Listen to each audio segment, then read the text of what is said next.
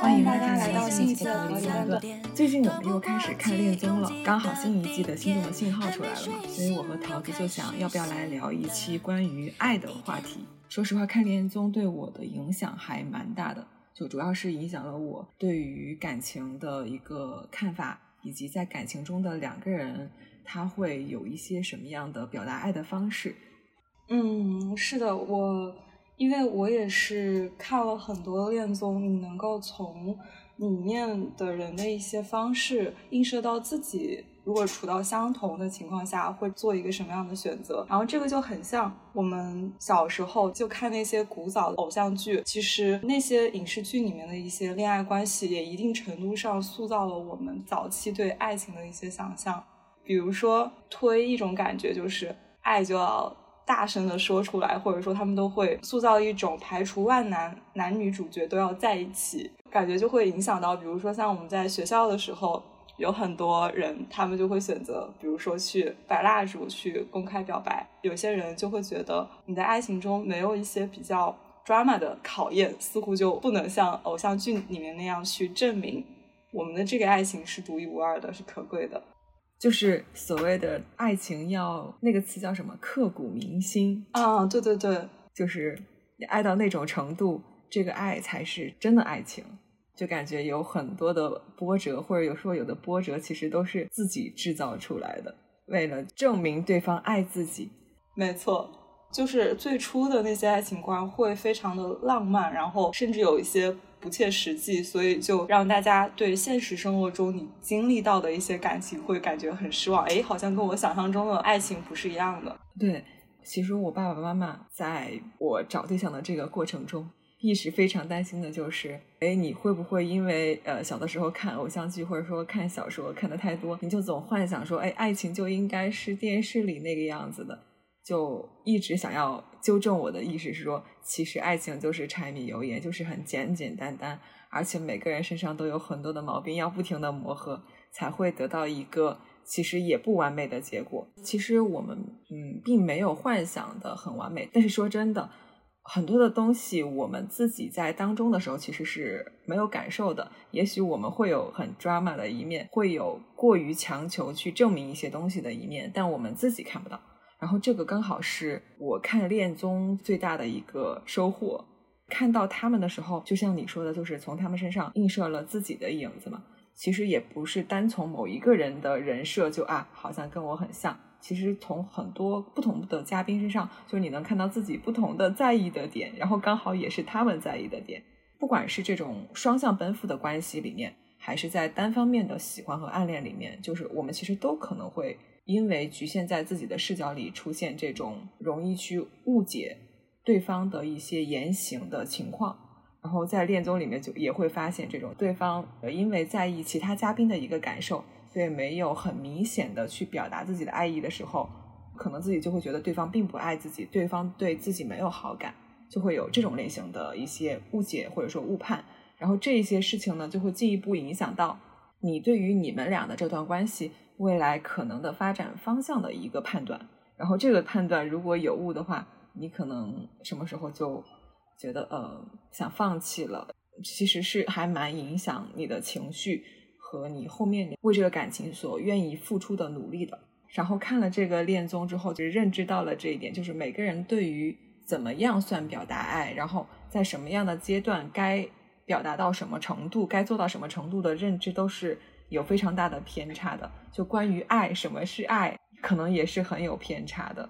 就是因为个体的差异，就是导致大家对这些事情的认知不一样，就会出现那种大家的频率不一样，然后导致了一些阴差阳错。就是我们作为上帝视角的观众，可能会觉得，就是明明好像你们互相对对方都很有好感了，为什么你们还在试探？这不都应该已经锁死了吗？就是会出现这样的情况，对。这种时候真的是非常的焦急，就比他们现场的人还要焦急。而且我们就是很容易先入为主，也也不叫先入为主，就是一开始看到的很合适的一对，我们就特别希望他走到最后。然后如果后面哎中间有新的嘉宾进来去介入到这段关系，也不算介入，其实他们也没有确定关系啊，可能就是也进入到这个感情的一个周旋里的时候，我们就会诶有一种排外式的那种直觉性的那种反应。但是上一季的这个心动的信号，其实是我看的第一档恋综。然后看完这一档之后，发现这个很有意思的事情，就是从上帝视角去看到，从他们身上看到自己的一些行为的之后，我就迅速去补了前面几季，就有一对也很火，就是那个奇闻 CP。然后上一季很火的是那个，其实还挺喜欢那个 Simon 和 Melody。先不说他们现在的发展，但是当时 Simon 和赵启军他们的一个表达爱的方式都是非常打直球的。然后我们看的时候就会觉得很爽快，但是想想在现实生活中，如果真的要这么执着，然后直接的去追求对方，其实还是需要很大的勇气的。对，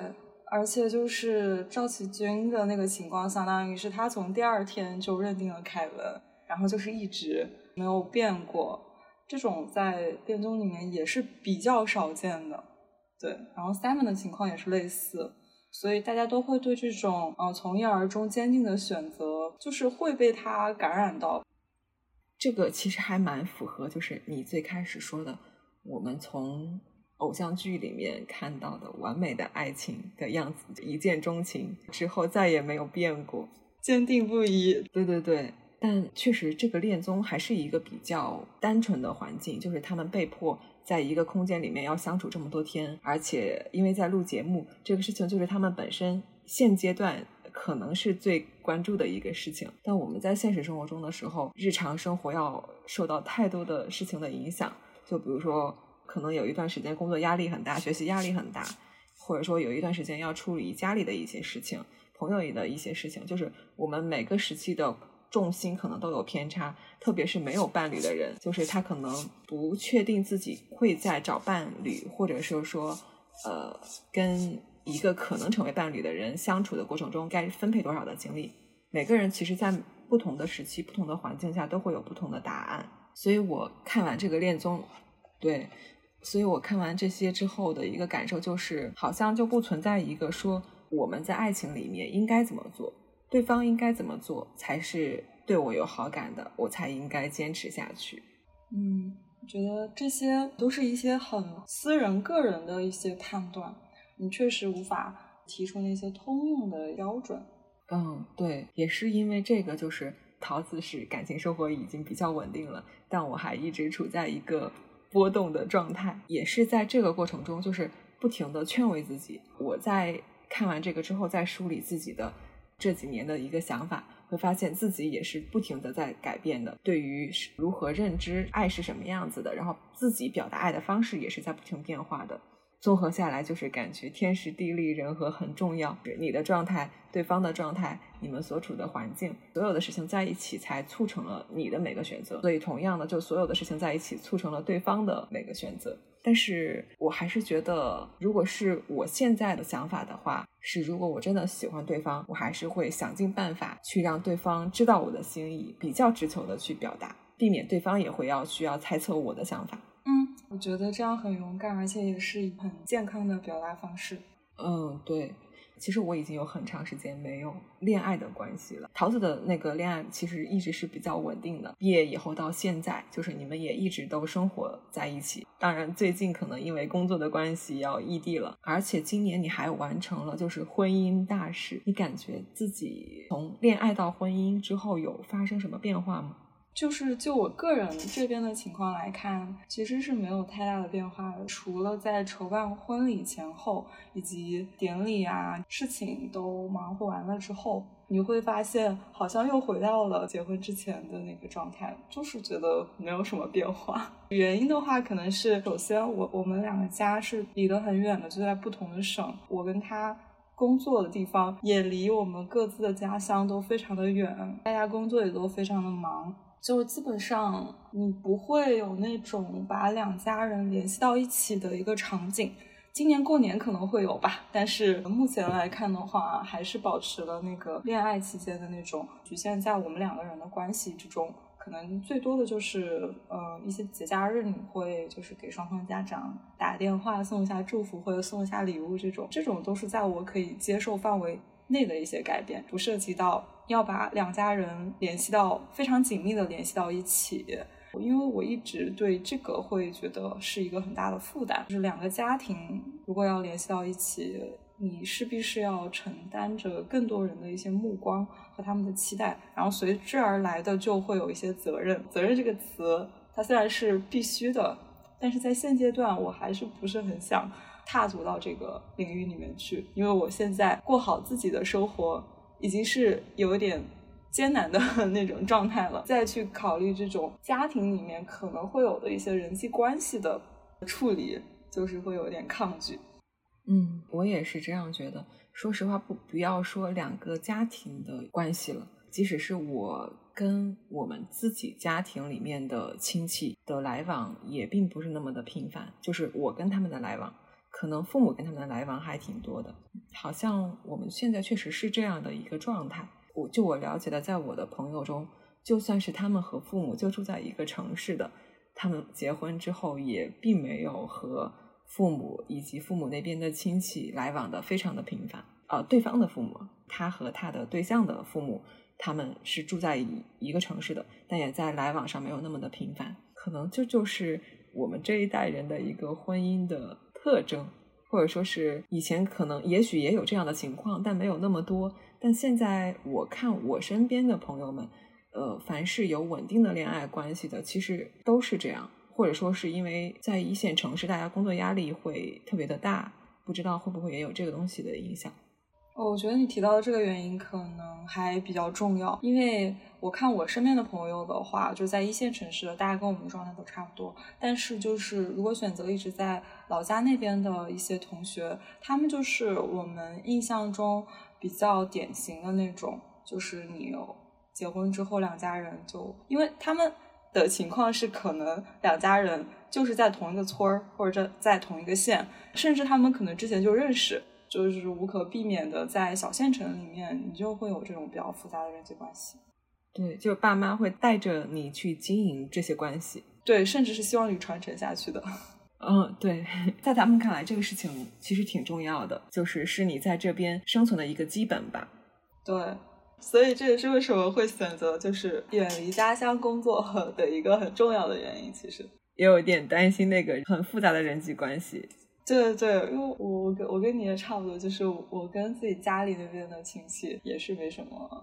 沟通交流的，因为经常会觉得大家关注的一些东西不太匹配。会觉得不是很能够特别好的沟通。嗯，对对对，就是他们所关心的一些问题，往往是 我们从来不会去想的。但是我们平时所考虑的问题，其实不在他们的一个经常讨论的话题范围内。现在让我去想我未来的一个婚姻会是一个什么的状态，我还真的想不出来。那你觉得你会踏入婚姻吗？我我肯定是会踏入婚姻，而且我。很憧憬，不仅仅是爱情吧，就是也有一些朋友的想法是，爱情这种事情不一定要有结果嘛，就是不一定要走入婚姻。我谈恋爱是谈恋爱，但是我不是以结婚的目的去做。婚姻是不是我的爱情的终点，我不确定。但是我谈每一份恋爱的时候，都是想着去和这个人过一辈子的这个初衷去谈的。我特别的期待两个人的这种生活是否会给我带来一些改变。就像看奇闻他们的一个感情的时候，我一开始并没有很喜欢赵启军。从节目里面的表现，一开始我并没有很喜欢他的性格。但是当他开始追凯文之后，他的一些表达爱的行为让我觉得特别的可爱，而且他跟凯文的相处模式也非常的可爱，又有互怼的时候，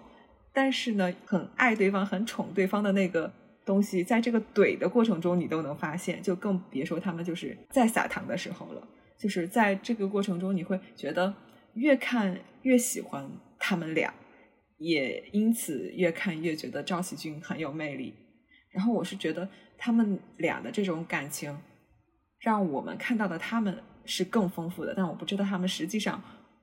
呃，会因为对方发生什么样的变化，所以我特别的好奇。等我有了对象之后，对象是否会给我带来一些影响？我我感觉是一定会的，因为你的另一半是和你联系最紧密的那个人。觉得一份好的爱情，它一定是会给双方都带来比较积极的影响。不过这个前提是在你们两个人都是抱着很美好的愿望去沟通，然后互相尊重。因为怎么说呢，就是想到一句那个歌词，一开始总是分分钟都妙不可言，这个是是真的。但是你一旦进入到这种长时间的亲密关系中去的时候，你一定是把你内心最真实的东西去剖析给对方，然后你要接受对方可能有的一些最真实的，不管是消极还是积极的一些情绪。然后在这个期间，一定是会出现呃摩擦和问题的。真正看这段关系能不能长久的保持下去，就看你们怎么去处理这些问题。前提是你们一定要愿意沟通，就是双方还是在爱的基础上。你是想要把这艘船大家一起开下去的这种愿望下去沟通，我一直很认同，就是爱是需要努力经营的，不是说你们两个人就是天生一对，你就不需要磨合，然后一直在一起。嗯，确实，就是每一段爱情，就是它都是需要付出努力的，就跟学习和工作一样，你不能说在感情里面全由对方来顺从自己的所有的一些。优点缺点，让对方来适应自己，自己也要去适应对方的。嗯嗯，也存在那种，就是他会有一个天平。如果大多数人觉得你这个天平一定要是平的才能走下去，没问题。但是可能有一些人他愿意我这边付出的更多，只要两个人是达成一致的，对这个没有什么问题，就是他们也是生活的很开心的。可能在外人看来，哎，怎么感觉就是你一直在付出啊？但是他可能乐在其中，这种其实也是 OK 的。对，其实这个。这个就有点像我们之前提到的，就是每个人真的对于付出爱的多少、爱是什么、怎么去表达、怎么该分配多少精力这种事情的认知都是非常有差异的。就是你们俩得像拼图一样，不管你是伸出去的那一节还是收进来的那一节，你反正两个人是能拼上的。就是之前在豆瓣里面也看到过一个话题，就说你会觉得婚姻才是。恋爱关系的一个 happy ending 吗？我们平时看电视的时候、看恋综的时候，都会说啊，B E H E，就是如果他们分开了，他们就不是 happy ending。你怎么看这个事情？嗯，我肯定是觉得不存在什么 happy ending 还是 bad ending 这种。我甚至很极端，我会觉得只要两个人曾经有过那一个 moment 是觉得彼此很契合的，就很美好了。曾经灿烂过，我觉得就够了。能不能持续下去？你说的这种就是呃，moment 都不一定说两个人真的呃对眼说，哎，我们就是在一起，甚至他们可能没有在一起，只是有那个 moment，你都觉得其实已经很好了。对，我会天生的对这种人和人之间产生连接的这种瞬间会觉得很棒。你想啊，这种意象，就两个人他可能都还不太认识，就从不认识的时候，但他们就是可以迸发出火花。这种就是一种很随机或者说很宿命的那种感觉，不是你能控制的。对，就是这种非控制情况下产生的一些连接，会让我觉得很心动吧。对，有点像 soul mate。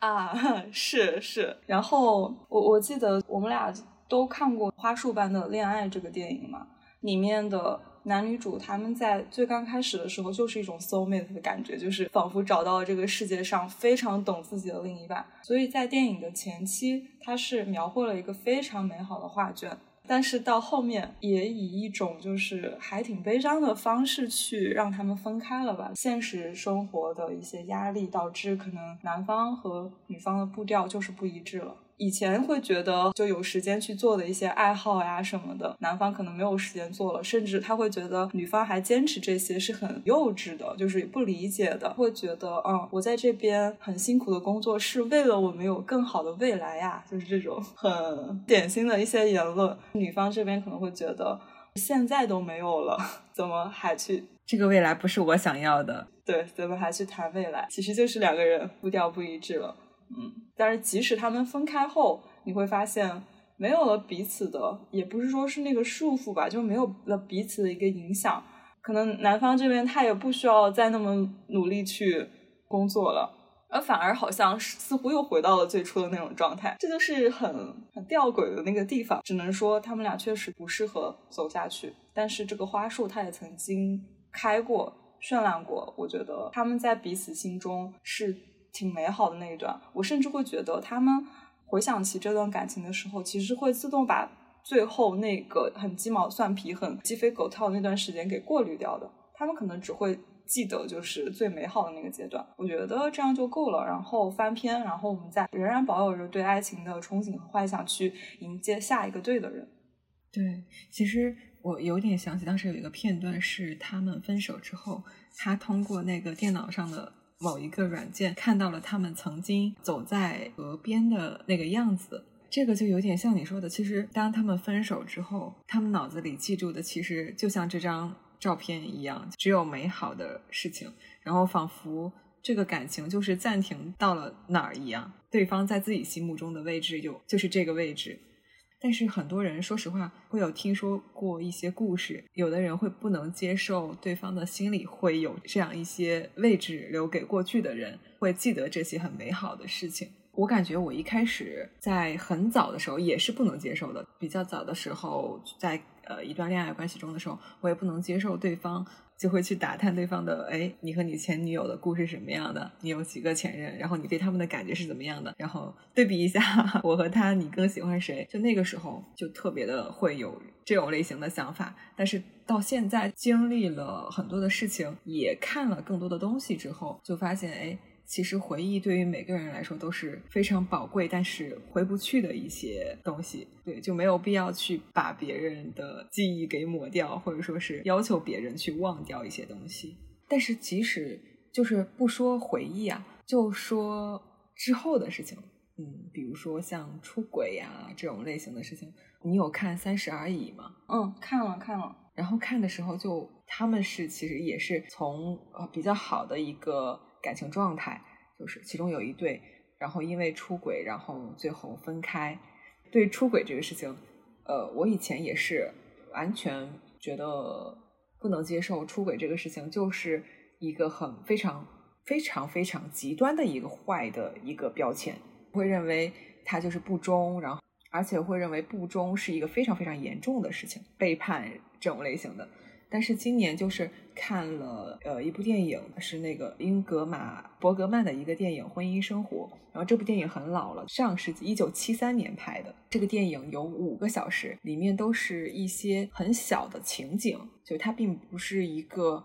完整流畅的叙事的方式，它就是以一个一个的小的情景剧的模式去展现两个人的婚姻生活的。据说好像当时播放的时候，好像也是一段一段的去播放的。男主人公是那个约翰，女主人公是玛丽安，他们的婚姻生活一开始也是非常幸福的，但是被日常相处的一些繁琐的细节消磨掉了对彼此的耐心。男方是先出轨的那一方，然后离婚之后，他们也各自组建了新的家庭。组建家庭之后，他们却又爱上了那种偷偷私会的味道。当然，就是西方和东方可能本身对于婚姻感情还是有一些认知偏差的。但是私会的时候，他们的那个感觉，他们在分手的时候其实是非常难看的。就是男方不仅是非常残忍的在女方面前描述了自己的出轨对象是多么好的一个人，然后在女方非常就是不能接受撕心裂肺的时候。他还是选择残忍的离开家，然后甚至还有大打出手的一些情况，其实是一个非常渣男的行为。但是到他们各自组建新的家庭之后，又在私会在一起的时候，他们看对方的眼神都是非常纯真的，就仿佛像呃学生时期的恋人一样，看到的对方都是很完美的，觉得他什么样子都是傻傻的，也是很可爱的傻傻的。当时。突然就有一种感觉，当然我并不是说就是家暴或者说是出轨这样的行为是好的，只是当时突然觉得感情里面所有的伤害都是伤害，就是家暴和出轨是伤害中的一种。当然，它是特别是暴力伤害别人，这是当然是最最不可取的、最该被谴责的。但他们都是伤害的一种。而我们在日常生活中的一些吵架、责备或者说是一些不耐烦，其实它也是伤害的一种。然后这样去想了以后，突然觉得，其实我们可以因为任何一种伤害不能忍耐的时候，都可以选择离开，结束这段感情。就突然觉得，不是说我只有遭受了出轨、遭受了家暴这种极端的行为之后，我才应该选择离开。其实所有的伤害，我都可以说我不能忍受了，然后我选择离开。是的，嗯，一段感情一定是会有互相伤害的一些东西在里面的，但是我觉得这段感情是健康的，能不能推进下去，或者说它是就是有一些 toxic 的那种感觉，就是彼此互相之间消耗的，这个真的只能说冷暖自知。你刚刚描述的这个电影里面的，或者会让我想起那个《心动信号》第二季里面的那个天意，就是陈奕迅和张天，他们俩就是在结束了之后也闹得很难看，就是曝光了对方的一些录音嘛，在公众面前就撕得非常难看。结果他们又在一起了，还就是还很高调现在，然后大家都会觉得，嗯，只能说祝福吧。你能感受到他们现在确实是很爱对方。那当时。他们互相之间的那些拉扯的那么难看的事情，他们有没有真的就翻篇了？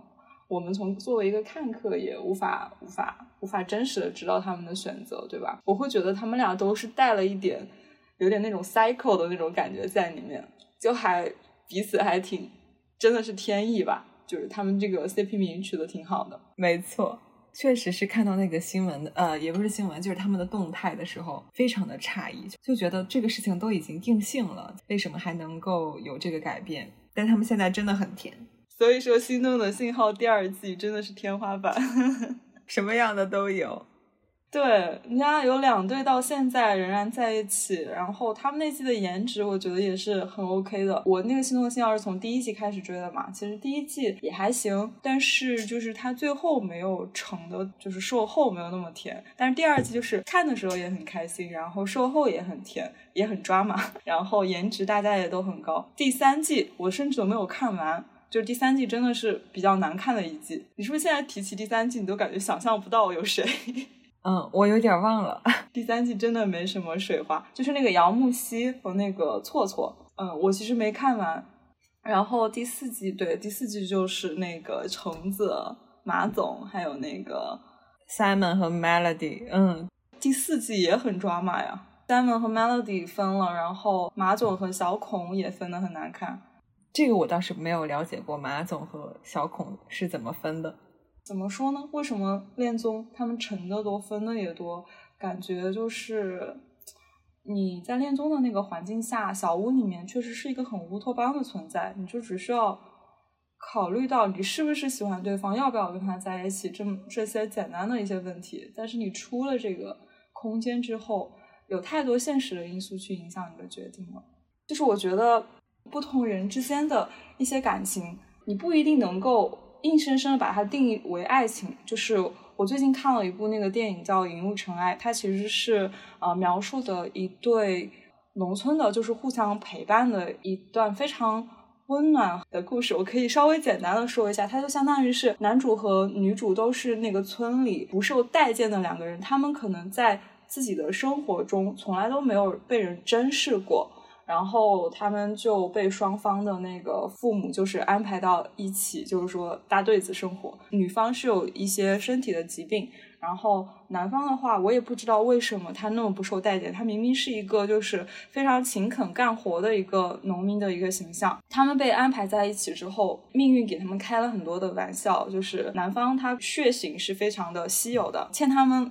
村子钱的那个老板，他需要他去输血。因为是那个熊猫血，他就很淳朴，全村子人就围到他那个小小土屋里面，让他去输血，然后他就去输了，还不停的输，就是输了很多次，然后也没有给他什么物质上的回馈，其实，然后同时他还要去种地嘛，然后种地的那些种子，他也是要把那个钱先赊赊住的，就是男主是一个非常诚实的人，虽然他是非常贫困，但是。这些东西他都是非常真善美的一些决定，然后他就凭借了自己和那个女方他们一起努力嘛，然后就种上了地啊，什么什么什么的啊。但是他们俩就是还是会一直被那个村子里面的人非议，就是就是觉得女方哦，女方的那个病其实是她那个控制不住那个膀胱，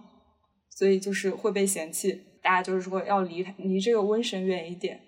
嗯，但是他们互相之间。的陪伴就还挺动人的，虽然说没有那种我们想象中的年轻人的爱情之间，他们就是那种你去你去输血了，然后那个女方会很呃，会很担心，就是会想说护士你不要再不要再输了，还会在那个村口就是一直等一直等他。你会感觉他们俩有了对方之后，他们互相没有嫌弃对方，互相就是对对方有着那种很天然朴素的真诚的关心，彼此为了把自己的生活过得更好的一种念想，有一个人就可以一直在这里陪伴着你。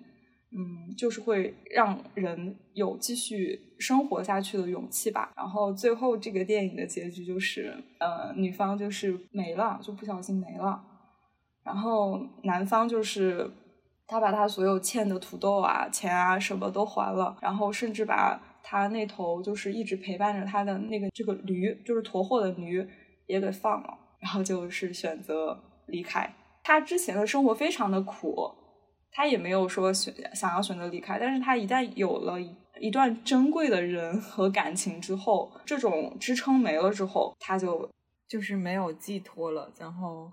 也没有牵绊了。对，但你非要去讨论他们俩之间的这个是不是爱情，我觉得甚至都有点狭隘了。对，我觉得他超脱了这个爱情，其实不是因为爱而去付出，而去就是有一些羁绊，好像是人性本身的。就是他们本身就是很善良的人，然后在这样的环境下成为彼此的依靠啊，这样觉得好残酷。嗯，哇，不知道我看完那个电影就是久久未能走出来，挺挺难受的，就是。所以突然觉得爱情并没有那么的神圣了，就是它没有那么的唯一而神圣，就是它和所有的感情一样，就是亲情、友情。然后像刚刚说的这种，其实我都不知道该用亲情来形容他们俩之间的关系，还是该用什么。其实它并没有一个类别，就是独特的类别，就是所有的能给到人陪伴和支撑的感情，其实都是非常珍贵的。但爱情并不是那个最特别的，或者说是最宝贵的。对，就像友情和亲情也是啊，就是它能够做到。长时间的陪伴的感情都非常的珍贵。嗯，对，哎，让我想起了我和我的小猫咪。以前一个人生活的时候就觉得，哎，有个小动物的话肯定是会有陪伴的，会不那么寂寞。但是真的有了小猫咪之后和没有的时候，你会发现这个陪伴的力量其实是你想象不到的。就那个时候你觉得的陪伴，可能就是有一只。活物，然后在你旁边走来走去，然后你可以跟他说说话，然后跟他有一些互动。但现在这种力量就是非常真实，但是又摸不到的一种形式存在了。比如以前我会觉得，如果有一天我失去工作了，会觉得有点难撑下去。虽然具体没有想象过有什么问题，但就是你有一个念头啊，可能在这种大环境下，我可能会是有失去工作的可能性的时候，就觉得不能接受，很难过。我要想尽办法去避免。但现在就会觉得好像也还好呀。虽然有一只猫这个事情并不能改善你的经济状况，但是你只是想象到在你失去工作的那个场景里面是有它陪伴的时候，你好像就不那么害怕了。就是我真的说不出这个力量是什么，我也说不出我对它的感情是属于哪一种感情，但它就是真实的治愈了我，然后给了我一些精神上的支撑。光听着都觉得很美好，羡慕。欢迎大家都能拥有自己啊！希望大家都能拥有自己的小猫咪，或者说是小狗狗都可以。你还端水端的挺平啊！我会觉得人和人之间的感情是非常多样性的，不管你是爱情、友情、亲情，或者说其他形式的陪伴，你都是非常统一的宽泛性的爱。然后人和人之间的关系也都是有无限种可能的。我对于所有的。这种可能存在的这些感情，都觉得是 存在即合理的，嗯，然后我也希望就是说，大家在进行这些亲密关系的时候，都能够以一种非常健康和积极的、保持沟通的这种心态去推进，然后也祝愿大家都能够被这种比较健康的亲密关系陪伴和支撑到。去应对生活中可能会遇到的一些坎和痛苦，这些痛苦可能会让你觉得很难撑过去，但是只要有了这些爱的一些支撑，你最终还是能够撑过去。对，就是不仅是健康的感情会支撑你，不健康的感情也是一定会对人有所消耗的。所以不要用别人的眼光说啊，一定要当这个感情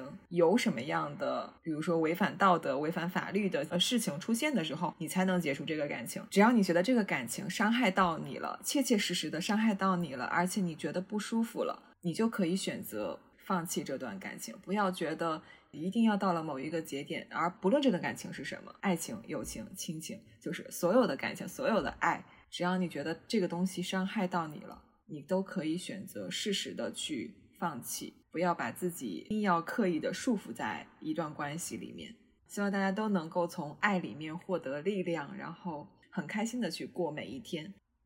那我们这一期的逃离乱炖就到这里结束了。如果大家有什么关于爱的，故事想要分享的话，也可以在评论里面回复我们哦，拜拜。